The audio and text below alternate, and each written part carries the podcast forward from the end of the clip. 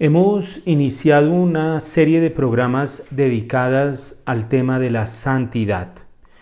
Y esto lo hacíamos porque la cuaresma es un camino de santidad y porque nos vamos a dirigir a celebrar una explosión de santidad que es el triduo pascual. Es así como los serafines y los querubines presentan a Dios. Santo, santo, santo. Es el nombre que proclama la Santísima Virgen María en el Magnificat. Su nombre es santo. Vamos entonces a continuar hablando de este tema de la santidad y lo vamos a unir a esta gran celebración del trido pascual. Reciban un cordial saludo, les habla el Padre Fernando Cárdenas desde aquí, desde la parroquia Nuestra Señora de la Salud en Chocontá. El Papa Benedicto XVI el 13 de abril del 2011, dedicó una locución al tema de la santidad. Recordemos que en esa época el Papa había dedicado sus audiencias generales, sus catequesis, a presentar eh, la figura de varios santos, eh, San Benito, eh, San Francisco de Asís, Santa Teresa de Ávila, y al terminar ese ciclo, pues habló de la santidad y decía que la santidad es la plenitud de la vida cristiana. Y esta plenitud no consiste en realizar empresas extraordinarias, sino en unirse a Cristo. Hay veces que nos quedamos con con los fenómenos o con los acontecimientos extraordinarios de los santos, los milagros que realizaron, los prodigios que se dieron en su vida, pero nos olvidamos como de sacar la, la enseñanza de todos esos acontecimientos, porque no estamos llamados a repetirlos. Ciertamente que no, no estamos llamados, por ejemplo, eh, no sé, eh, San Cupertino que eh, entraba en, éxtasis y, volaba y el Papa le tuvo que prohibir asistir a misa públicamente. No estamos llamados a hacer eso. Un Padre Pío Pietrelcina con todos esos dones, carismas, una Miriam de Jesús crucificado, en fin, eh, un San Francisco de Asís. No estamos llamados a que se realicen en nosotros esos acontecimientos extraordinarios que se dieron en la vida de estos santos, no, pero sí esos acontecimientos que se dieron en la vida de estos santos nos enseñan a nosotros a cómo vivir el Evangelio. En alguna oportunidad también Benedicto XVI describía a los santos como los mejores exégetas de la Sagrada Escritura, es decir, como los mejores intérpretes de la palabra de Dios. Y por esa razón no estamos llamados a realizar esas empresas extraordinarias, sino en unirnos a Cristo, en vivir sus misterios, hacer nuestros sus actitudes, sus pensamientos, sus comportamientos. Eso es la santidad. No es eh, entrar en éxtasis, eh, milagros, sanaciones, levitaciones, bilocaciones, en fin, no. Es unirnos a Cristo, vivir sus misterios, hacer nuestras las actitudes de Cristo, hacer nuestros sus pensamientos y comportamientos.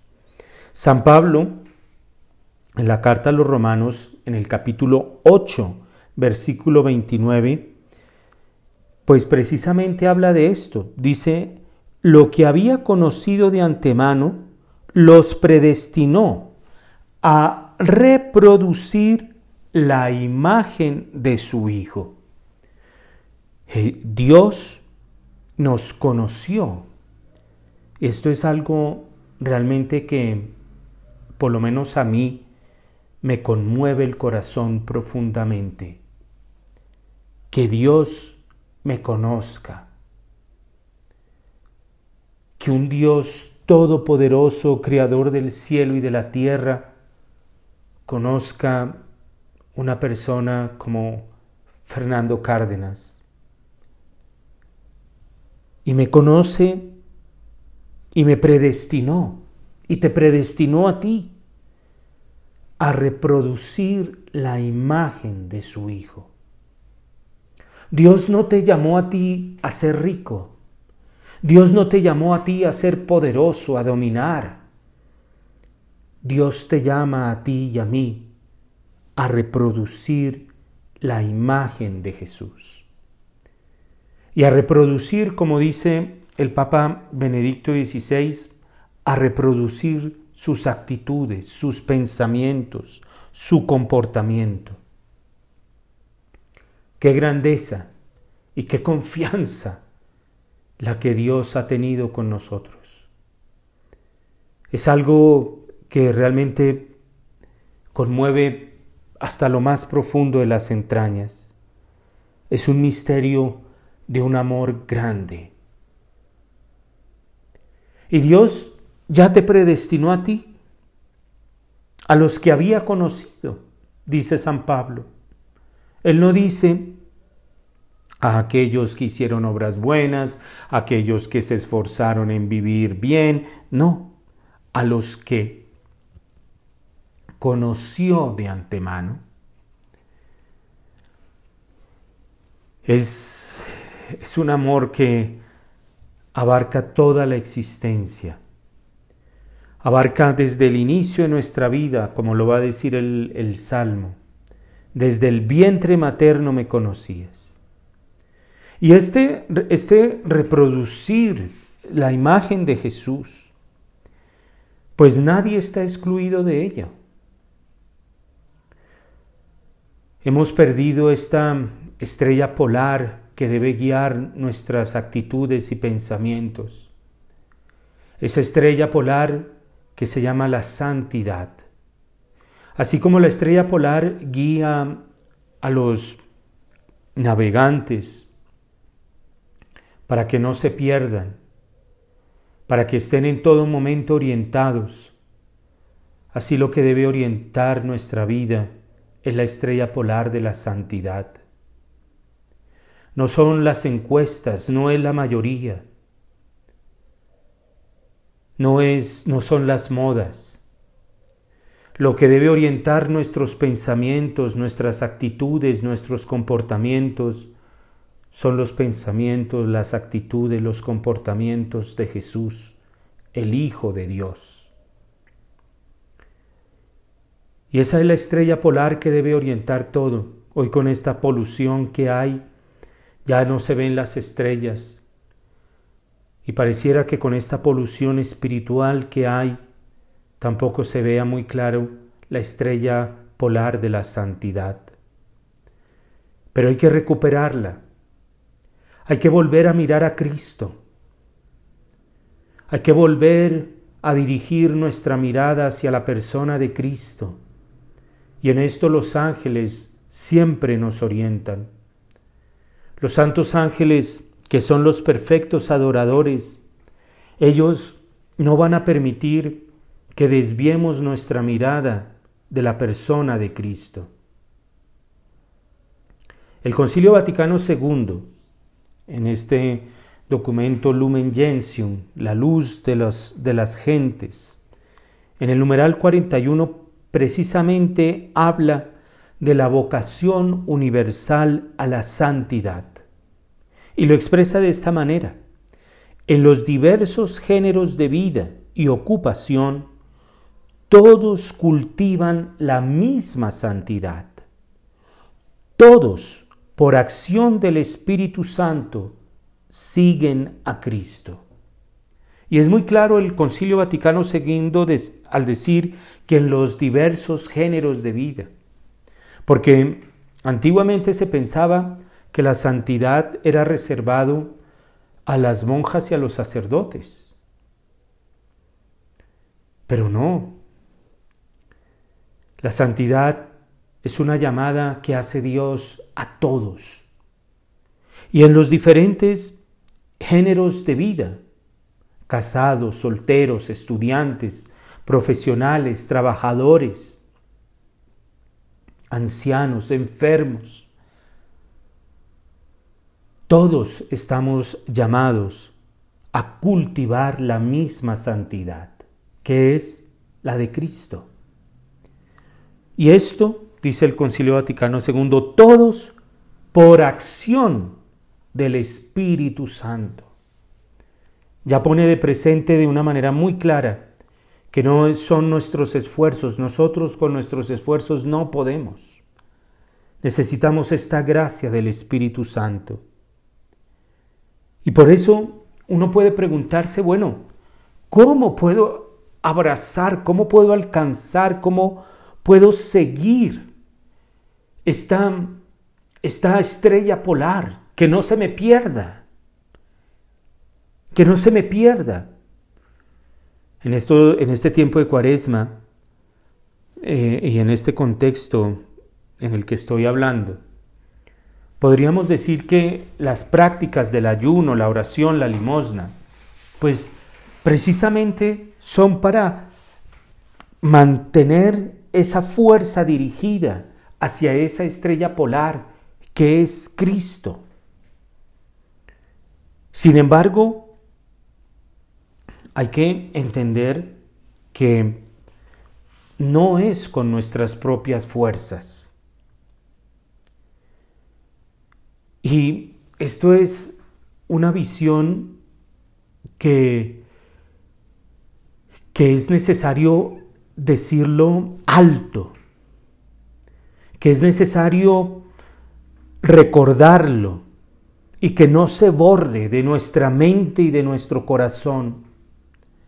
Porque, por ejemplo, Lutero, Martín Lutero, Calvino, eh, con esa visión horrible, con esa visión negativa que tienen del hombre, donde el hombre no puede hacer nada bueno, eh, ellos dicen que Dios eh, viene a cubrirnos.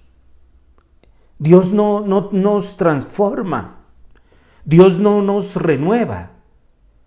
Porque somos malos. Entonces, lo que hace Dios, según en la concepción de Martín Lutero y de Calvino, es cubrirnos. Hagan de cuenta, es como cuando uno tiene un, algo sucio en la mesa y va a llegar una visita y entonces para que no se vea eso sucio, en lugar de limpiarlo y que la mesa quede limpia, en lugar de eso, se pone encima o una servilleta o un mantel para que no se vea, pero sigue ahí la mancha, sigue ahí la suciedad. No, esa no es la visión católica. Porque si decimos si es eh, el, eh, el credo, creo en Dios, Padre Todopoderoso. Si yo creo en un Dios que es todopoderoso, entonces será que mi pecado es tan grande, es tan poderoso, es más poderoso que Dios, que Dios lo único que puede hacer es ponerle encima una servilleta o un mantel para que no se vea, pero ahí va a seguir. No, Dios es todopoderoso y todopoderoso para santificar. en la, mm, vigilia pascual, que pues realmente no sé ustedes, pero está pasando rapidísimo este tiempo de cuaresma. En la vigilia pascual vamos a cantar eh, lo que se conoce como el pregón pascual, donde es una explosión. Exulten por fin los coros de los ángeles, exulten las jerarquías del cielo y por la victoria del Rey tan poderoso, que las trompetas anuncien la salvación. ¿Cuál es esa victoria? ¿Será que esa victoria no alcanza a borrar mi pecado? Y continúa y continúa este canto que es hermosísimo. Goce también la tierra inundada de tanta claridad y que radiante con el fulgor del Rey eterno se sienta libre de la tiniebla que cubría el orbe entero. Libre, libre, no, no, no cubierta, no, libre. Alégrese también nuestra Madre la Iglesia, revestida de luz tan brillante resuene este templo con las aclamaciones del pueblo. En verdad es justo y necesario aclamar con nuestras voces y con todo el afecto del corazón a Dios invisible, el Padre Todopoderoso, y a su único Hijo nuestro Señor Jesucristo, porque Él ha pagado por nosotros al Eterno Padre la deuda de Adán. Porque estas son las fiestas de la Pascua, esta es la noche en que sacaste de Egipto a los israelitas. Esta es la noche en que por toda la tierra los que confiesan su fe en Cristo son arrancados de los vicios del mundo y de la oscuridad del pecado y son restituidos a la gracia y son agregados a los santos. ¡Qué maravilla de noche! Qué milagro lo que ocurre en esa noche y continúa. Esta es la noche en que rota las cadenas de la muerte. Cristo asciende victorioso del, del abismo. Y, y, y dice una expresión, feliz la culpa que mereció tal redentor. Feliz la culpa que mereció tal redentor. Y así esta noche santa, ahuyenta los pecados, lava las culpas, devuelve la inocencia a los caídos, la alegría a los tristes, expulsa el odio, trae la concordia, doblega a los poderosos. Esto es lo que celebramos. Esto es lo que creemos. Y acuérdense algo, uno se convierte en aquello que celebra. Esto es lo que celebramos, rota las cadenas que se nos lavan las culpas, la feliz culpa. Porque Dios es todopoderoso para hacerte santo. Y repito esa frase. Dios es todopoderoso para hacerte santo. Y digámoslo así, va a hacerte santo. No como no como San Francisco, no como la Madre Teresa. No, a tu talla, a tu medida. Porque si a mí me hace a la talla de, imagínense, de un San Francisco de Asís, el vestido me queda largo, no se me ve bien, no. Pero si me hace la talla y la medida, a la medida de Fernando Cárdenas, corro, camino, con holgura, con libertad, porque es mi vestido a mi medida, a mi talla. Y esto es algo muy, eh, eh, porque son misterios que están relacionados. En alguna ocasión decíamos, todo se relaciona con todo. Todo se relaciona con todo. Ya, ya estamos viendo por qué cantamos esto, por qué exultamos. Es que exultamos por, esa noche dichosa, donde Cristo ha vencido a, los muertos, donde Cristo ha resucitado de entre los muertos. Y el segundo domingo de Pascua, que se conoce como el antiguamente como el domingo blanco, y después Juan Pablo II pidió que, se celebrara el segundo domingo eh, la fiesta de la Divina Misericordia, porque la misericordia es lo que nos hace santos.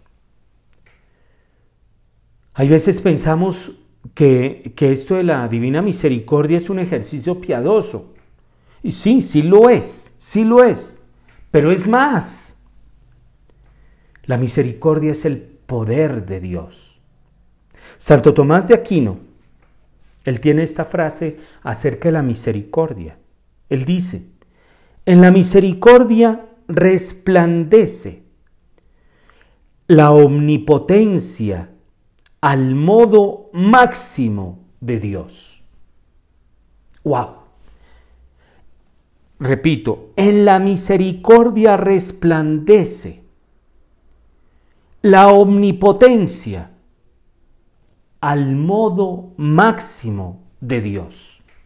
La omnipotencia de Dios, de ese Dios todopoderoso que tiene poder para hacerte santo, pues resplandece en la misericordia.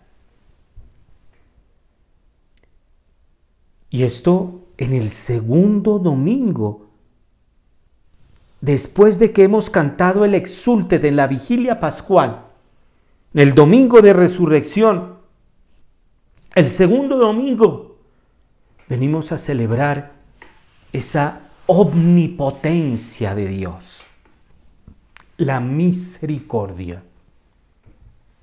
Esa misericordia, ese, ese poder omnipotente de Dios que puede hacerte santo, que puede hacer de ti un santo. Y todo ese poder se extiende, Dios lo ejerce como un Padre todopoderoso. Miren la primera afirmación del credo. Creo en Dios, Padre, y después sí, todopoderoso. Él ejercita su poder, no como un tirano, no como un, un dictador, sino como un Padre todopoderoso.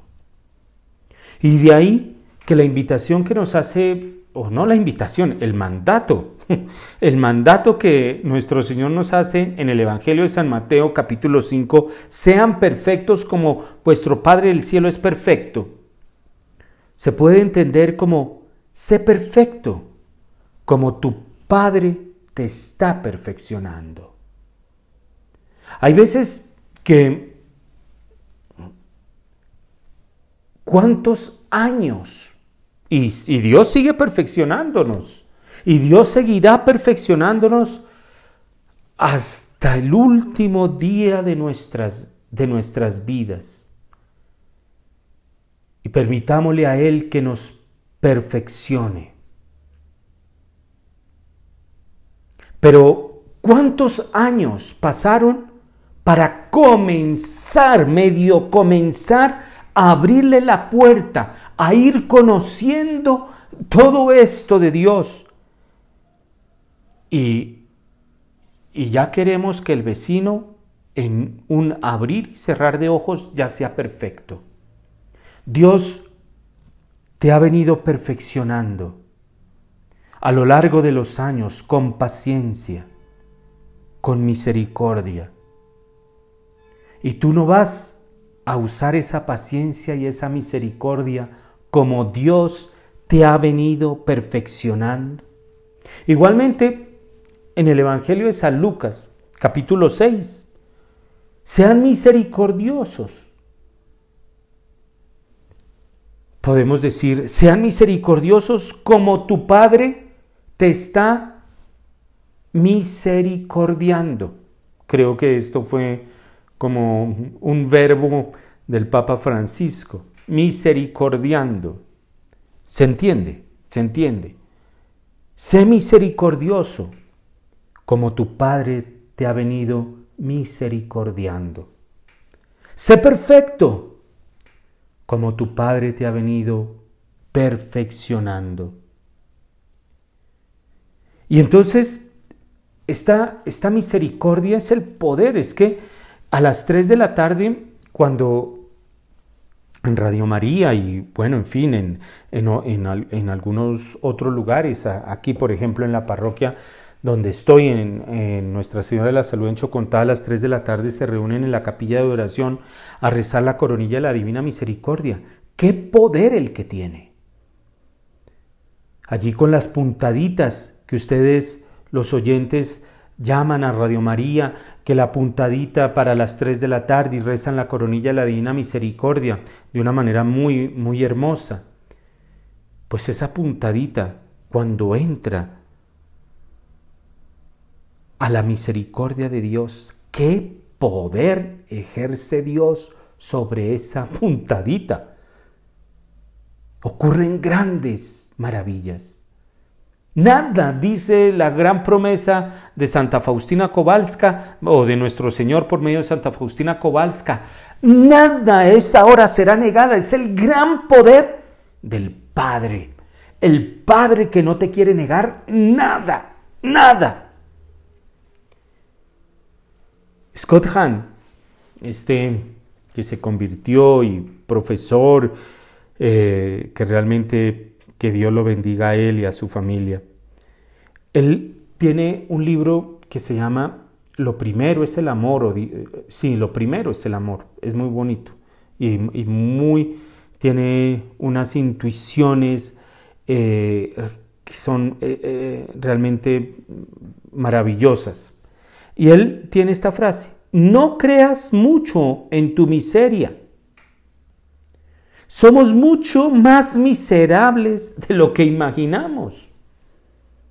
Pero Padre, es que yo tan mala, sí, perfecto, pero no te la creas mucho. Eres mucho más miserable de lo que te imaginas. Tranquilo, tranquila. Eres mucho más miserable de lo que te imaginas.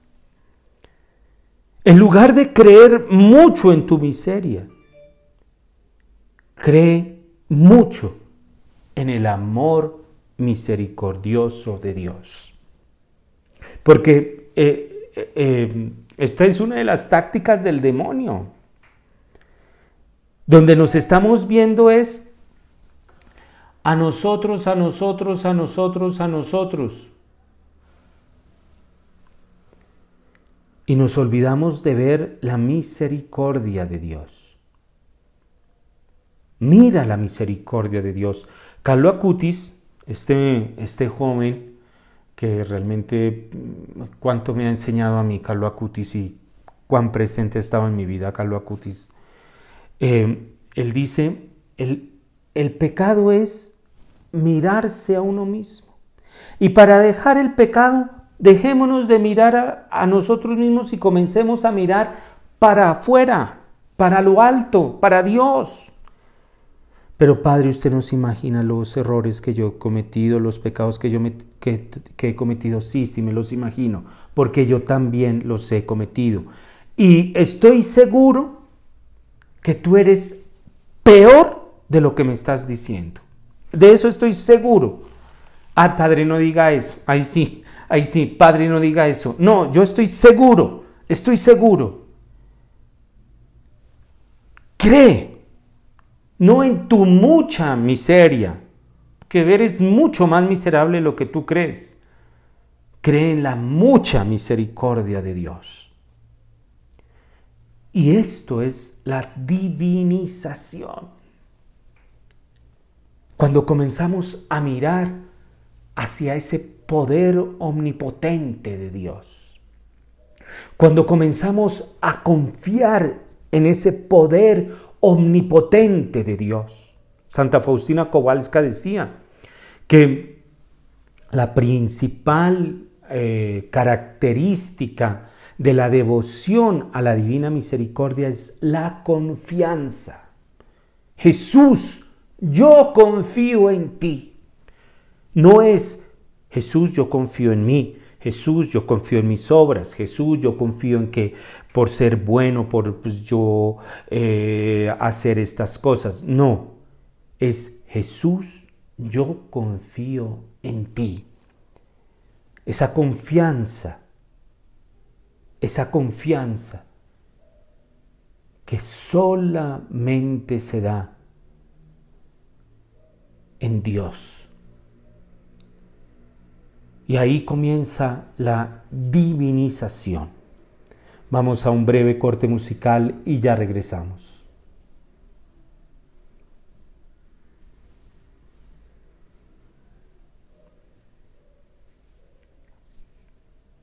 Estamos hablando de la santidad. Hemos venido tocando este tema porque precisamente es así como los serafines en el templo cantan, Santo, Santo, Santo. Ellos no dijeron bondadoso, bondadoso, bondadoso, misericordioso, misericordioso, misericordioso, o amor, amor, amor. No, ellos dijeron Santo, Santo, Santo. La santidad de Dios.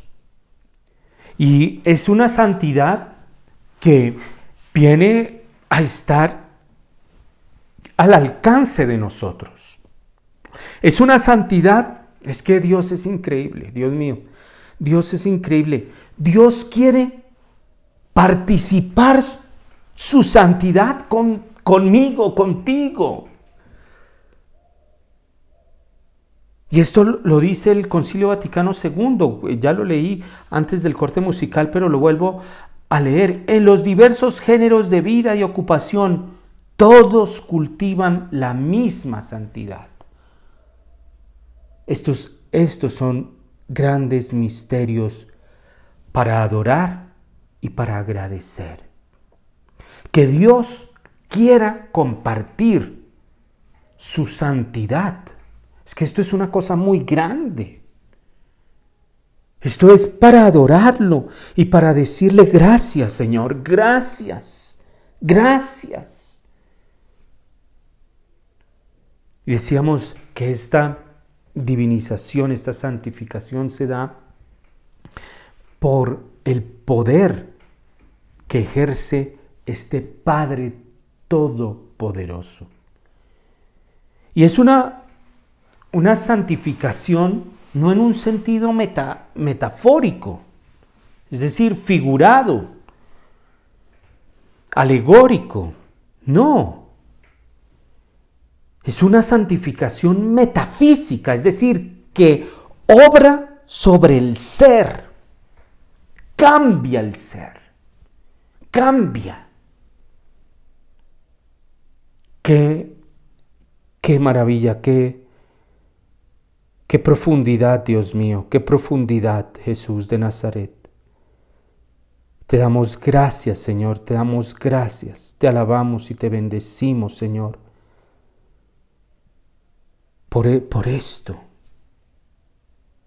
porque nos has escogido para compartir tu santidad. Y no solamente compartir, sino para que nos vistamos de santidad. Nos vistamos de santidad. Y esto es el bautismo. Esto es el bautismo. Cuando San Pablo, precisamente en la carta a los romanos, ya, ya la habíamos citado, Romanos capítulo 8, versículo 29, dice, Lo, los que había conocido de antemano los predestinó a reproducir la imagen de su Hijo. Y antes, en el capítulo 6, versículo 4, Romanos capítulo 6, versículo 4, que habla del bautismo, habla de, con, de ser muertos con, de con muertos con sepultados, con resucitados, con vivificados, con Cristo, con Cristo. Se da una transformación. Una transformación por esta por, por el bautismo que recibimos. Cuando, cuando yo bautizo a algunos a los niños, yo les digo a los papás, ustedes entraron con un niño y salen con otro. Es que hay una transformación. Entraron con, con Juan, salen con San Juan. Y todo, toda la liturgia del bautismo viene a reflejar eso. El vestido blanco. ¿Por qué? Porque es santo. No hay ninguna mancha. La, la vela. ¿Por qué? Que se toma del cirio pascual. Miren, todo relacionado con la vigilia pascual. Se toma del cirio pascual. Recibe esa luz fortísima. Esa luz que transforma todo. Desde lo más profundo, desde lo íntimo del ser. Ya decíamos, no es que, Dios ponga encima un mantel o una servilleta. No, nos transforma. Nos transforma. La letanía de los santos. La letanía de los santos en el bautismo. ¿Por qué? Porque es que entró en la comunión de los santos. Eso, eso realmente es algo maravilloso. Es que nuestra liturgia, lo que la iglesia celebra, esto es algo para caer de rodillas, para estar agradeciéndole a Dios todo todo lo que quiere hacer, todo lo que ha hecho, pero también todo lo que quiere hacer. Ay Señor, que nos abramos, Señor, que nos abramos a lo que tú quieres hacer en nuestras vidas. Hoy, Señor, lo acogemos, lo acogemos, abrimos de par en par las puertas de nuestro corazón, las puertas de nuestra vida, para que entre tu gracia, para que entre tu misericordia, ese poder omnipotente que como Padre quieres realizar en nuestras vidas. Es que se realiza una transformación. Y así, por ejemplo, en la vigilia pascual, miren, las lecturas, porque todo tiene un sentido, no es que, ay, ¿por qué pondrán tantas lecturas? ¿Por qué con tanta cosa que hay que hacer? A ver, encontrémosle el sentido. Comenzamos con la liturgia de la palabra, donde hay varias lecturas, y se comienza con la creación. ¿Por qué? Porque la Pascua es una nueva creación, es una recreación. Y si mal no estoy, Benedicto XVI decía de la Pascua que es la fiesta de la nueva creación. En la fiesta de la nueva creación, donde en esa creación es el lugar donde la santidad se da. No es por allá como dice la, eh, los rituales orientales y la nueva era, piense que no está sintiendo y que no está pensando y sálgase de aquí y váyase a la nada y al vacío y no sé qué. No, es aquí, es aquí donde tú estás que comienza la santidad. Es aquí donde cada uno de nosotros está, como dice el Concilio Vaticano II, en su estado de vida, donde comienza la santidad. Y, y esa nueva creación pues ocurre algo que Benedicto XVI lo llama como un salto cualitativo, que es la resurrección. Un salto cualitativo. Eh, es, es, algo que ni el ojo vio, ni el oído escuchó, ni la mente alcanzó a imaginar. Lo que Dios tiene preparado para aquellos que lo aman es un salto que ni tú ni yo en este momento alcanzamos a imaginar. Es un salto cualitativo. Un salto cualitativo que pues nos llega, nos llega por, por, por, por el bautismo, precisamente, que nos llega por, por, por, el, por el bautismo.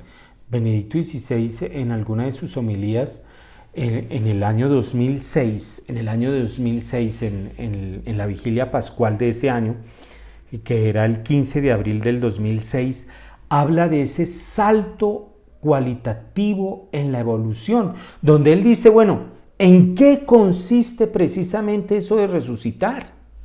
Es que es, que es algo la palabra grande se queda pequeña. La, palabra grande se queda pequeña para esto. Y, y Benedicto XVI dice, es algo más que simplemente que una persona eh, haya sido reanimada. Es algo más. Es, es algo mucho más. No, que estaba muerto y volvió a vivir. No, es que es algo más. Es algo más. Y dice Benedicto XVI, lo, lo cito textualmente, es la mayor mutación, el salto más decisivo en absoluto hacia una dimensión totalmente nueva que se haya producido jamás en la larga historia de la vida y de sus desarrollos. Un salto de un orden completamente nuevo que nos afecta y que atañe a toda la historia. Y por eso Benito XVI dice, bueno, preguntémonos, ¿qué significa? Porque si eso atañe para mí, si es un salto cualitativo que atañe para mí, ¿qué significa eso para mí? ¿Qué sucedió? Jesús ya no está en el sepulcro, está en una vida nueva del todo. Y se pregunta, ¿qué fuerzas han intervenido para esto?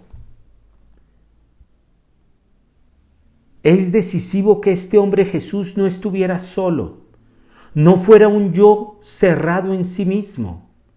Él era uno con el Dios vivo, unido totalmente a Él, que formaba con Él una sola persona. Se encontraba, por así decir, en un mismo abrazo con aquel que es la vida misma. ¡Wow! Eso es estar abrazados al Padre. Para no morir, hay que estar abrazados al Padre, a ese Padre como hijos, como Jesús, Hijo único de Dios Padre, estuvo abrazado a su Padre y triunfó por ese abrazo, como dice Benedicto XVI. Así toda nuestra vida debe consistir en estar abrazados al Padre. ¿Y cómo se da ese abrazo? Esa comunión. Los sacramentos. Los sacramentos. La confesión es ese encuentro con ese abrazo del Padre misericordioso. El bautismo es ese abrazo con ese Padre que te hace hijo.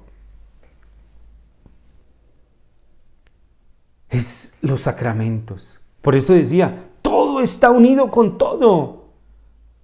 Todo está unido con todo. Unido totalmente a Él. En un mismo abrazo. No solamente emotivo, sino que abarcaba y penetraba su ser. Su propia vida no era solamente suya, era una comunión existencial con Dios y un estar insertado en Dios y por eso no se le podía quitar realmente. Él pudo dejarse matar por amor, pero justamente así destruyó el carácter definitivo de la muerte. Su muerte fue un acto de amor. Es, esa es el salto cualitativo. El salto cualitativo que este Dios Padre Todopoderoso quiere darle a sus hijos. Y no se cansa de extender sus manos. Y no se cansa de llamarnos. No se cansa de invitarnos a este abrazo. Que nos acojamos a ese abrazo. Que nos acojamos a ese abrazo. Es un salto cualitativo que me llega por el bautismo. Es una transformación, es una nueva creación, es un renacer. Es un renacer. Una nueva vida. Pero no puedes dar esa nueva vida si no la has recibido.